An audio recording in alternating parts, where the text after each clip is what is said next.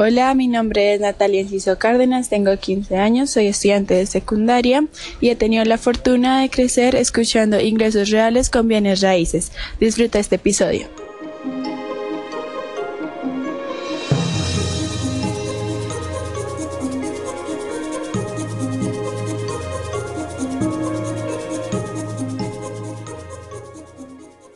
Genio para ganar y bruto para guardar.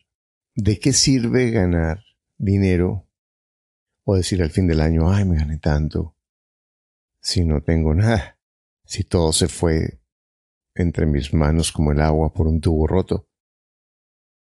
En últimas, lo que me da la libertad y la tranquilidad financiera es la forma como yo manejo lo que gano. En la sociedad de consumo, todo el estímulo de la gratificación inmediata nos lleva a, a comprar, a que entre más ganemos, más gastemos. Esa es la visión del consumidor. Entonces esta corta reflexión sobre genio para ganar y bruto para guardar, tal vez te ayude a hacer cambios en tu vida. A mí me, esto me sirvió mucho cuando entendí que el, el objetivo no era darme gusto, era crear libertad financiera. Bueno, disfruta este episodio que lo grabé hace un, hace un tiempo. Hola, mi nombre es Carlos Devi, soy empresario, inversionista, he sido empresario la mayoría de mi vida, he tenido mis altas y mis bajas, eh, he aprendido mucho lo que te enseño de la manera dura que espero que algunas de estas reflexiones que yo hago te ayuden a, a evitar esos caminos tan costosos y difíciles que yo pasé.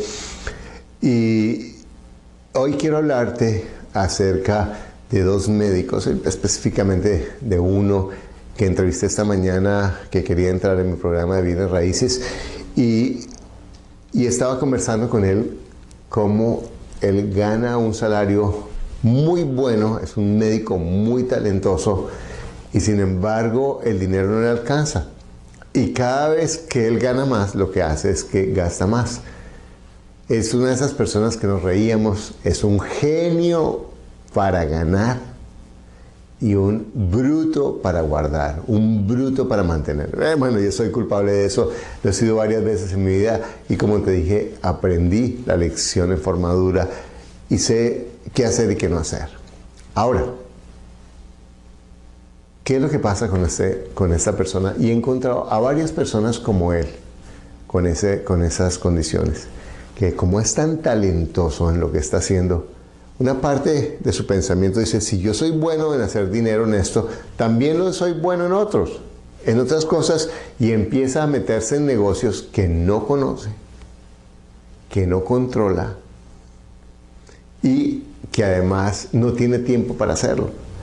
Y lo que nos dimos cuenta es que la mayoría de sus deudas venían, por las que estaba pagando más intereses, de negocios de automóviles, de eh, eh, cosas que se había metido con parientes, que en últimas no solamente había perdido el dinero que había invertido, sino que como ya se había metido y, él, y era su nombre, le había tocado poner la cara por más deudas. Y eso le costó no solamente mucho dinero, la relación con estas personas que además de que perdió el dinero, terminaron eh, resentidas con él, sino tensiones increíbles en su relación, eh, tiempo que dejó de pasar con su familia y tensiones eh, porque en últimas no podía llegar a descansar a su casa porque estaba pensando en ese negocio que estaba haciendo.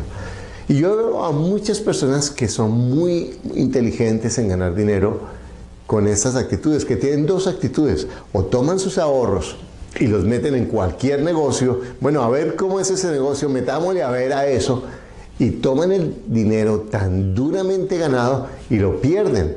No solamente lo pierden, sino pierden más y pierden su paz en ese negocio. Y o van a otro extremo, toman su dinero tan duramente ganado, lo ponen en el banco y no lo tocan porque les da miedo hacer cualquier inversión. Al mismo tiempo, estoy hablando con un señor de Aruba que gana 1.500 dólares mensuales en su negocio pequeño. Y él tiene una propiedad que ahora vale 600 mil dólares. Tiene 300 mil en una hipoteca en el banco y 300 mil que le quedan si él paga esa hipoteca. Hicimos la cuenta con él, que él sentía que no ganaba mucho y estaba invirtiendo su platica en su propiedad, que él había educado a su familia y había dado lo mejor a su familia con esos 1.500 dólares y de a poquito sacando había invertido en esta propiedad y ahora tenía 300 mil dólares de activos que en últimas equivalía a 24 años de salario de 1.500 invirtiendo todos los meses para tener 300 mil dólares. Imagínate la diferencia. Fíjate cómo la la riqueza y el patrimonio y la seguridad financiera no depende de lo que tú ganas, sino cómo manejas lo que tú ganas. Y hay algo que yo quiero que recuerdes. Es que tú estás ganando dinero y pensando dinero es porque quieres tener paz, porque quieres tener tranquilidad.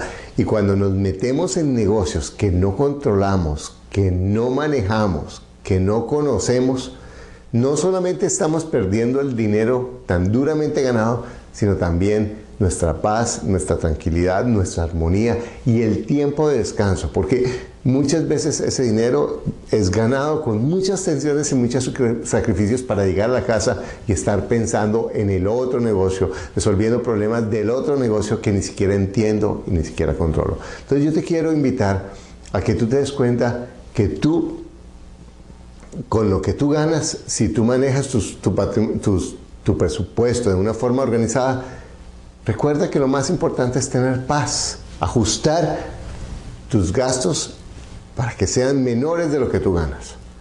Y además ahorrar e invertir en bienes raíces. ¿Por qué para mí bienes raíces? Porque bienes raíces, si tú sabes cómo hacerlo, lo haces en forma segura, a tu tiempo.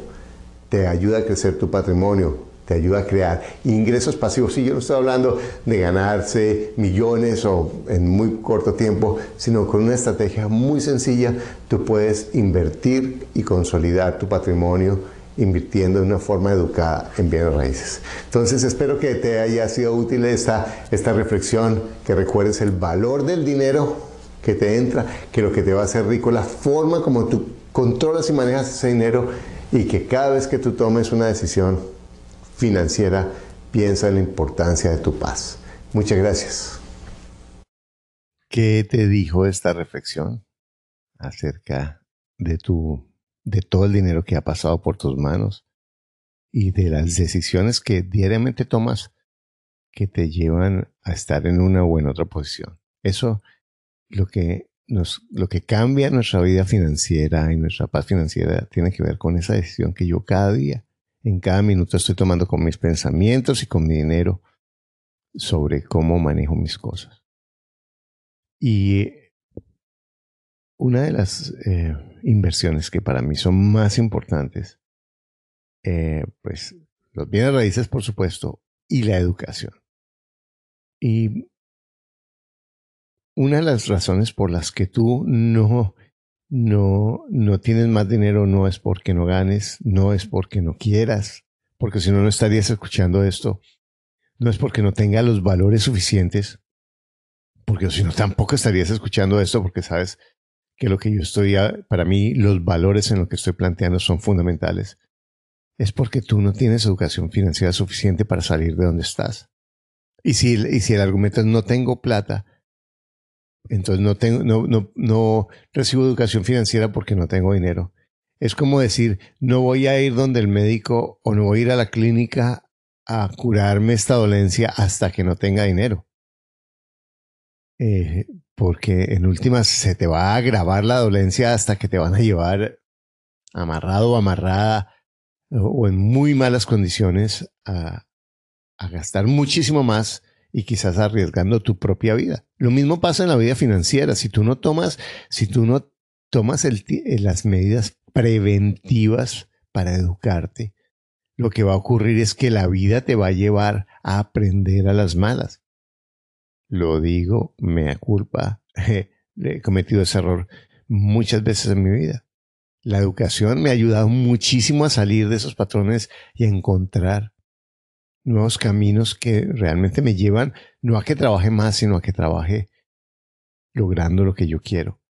haciendo lo que yo quiero y viendo los resultados de lo que yo estoy haciendo. Entonces, la educación financiera es fundamental. Eh, para mí es la diferencia. Y si tú no estás invirtiendo en tu educación financiera, no estás creciendo.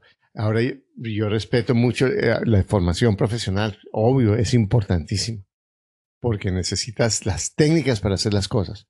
Pero lo mismo, si tú piensas la formación profesional es para ganar más dinero, pero si tú no sabes manejar el dinero, si tú no sabes cómo multiplicar el dinero, lo que se gana en una profesión o lo que se gana en un negocio, si yo no tengo educación financiera, nunca se va a ver. Lo que me da, lo que hace que yo salga del círculo de la rata, del ciclo de la rata, en donde solamente estoy ganando para vivir, es que rompa el ciclo eh, eh, educándome porque la educación me abre la puerta, me dice, por aquí es lo que, esto es lo que tengo que hacer. En vez de hacer esto que siempre me está llevando al mismo círculo vicioso. Esa es la única forma.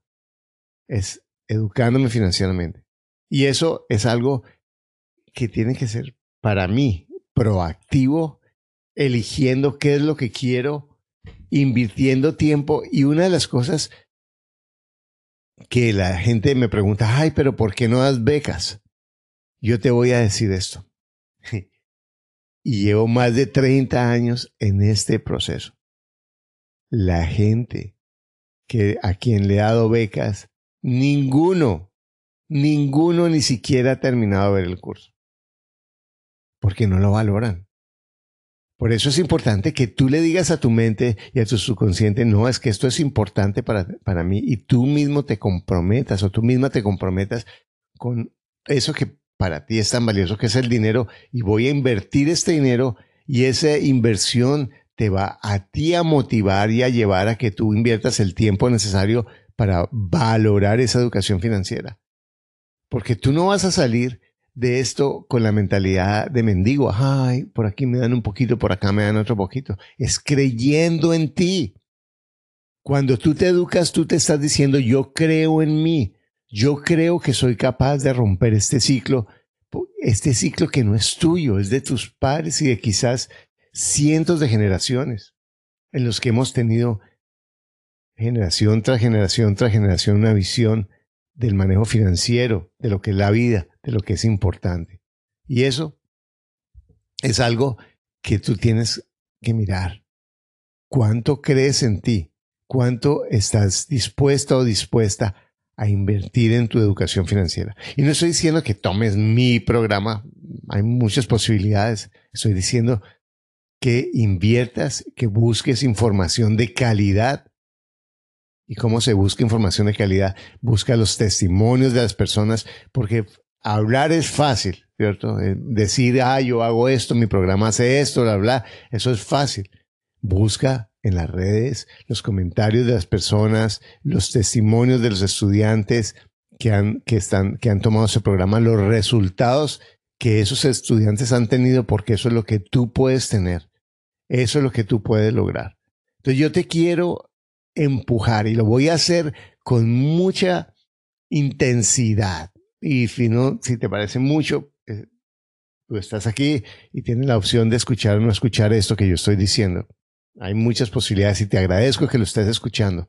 Pero si tú vas a escuchar esto, yo te voy a empujar a que creas en ti, a que te comprometas a invertir en tu futuro financiero. Ahora, una cosa que yo hago con mis estudiantes cuando yo los recibo en la mentoría es que yo entrevisto a las personas. A mí no me gusta que la gente se endeude para hacer esto, que ahorre y que lo, y que, que lo haga de su dinero, no que haga esfuerzos, por eso eh, sobrehumanos eh, sino que primero ahorre, tenga su dinero y se invierta en su educación financiera. Y eso le va a permitir hacer un cambio fundamental. Entonces yo quiero invitarte a que te eduques, a que inviertas, a que creas en ti.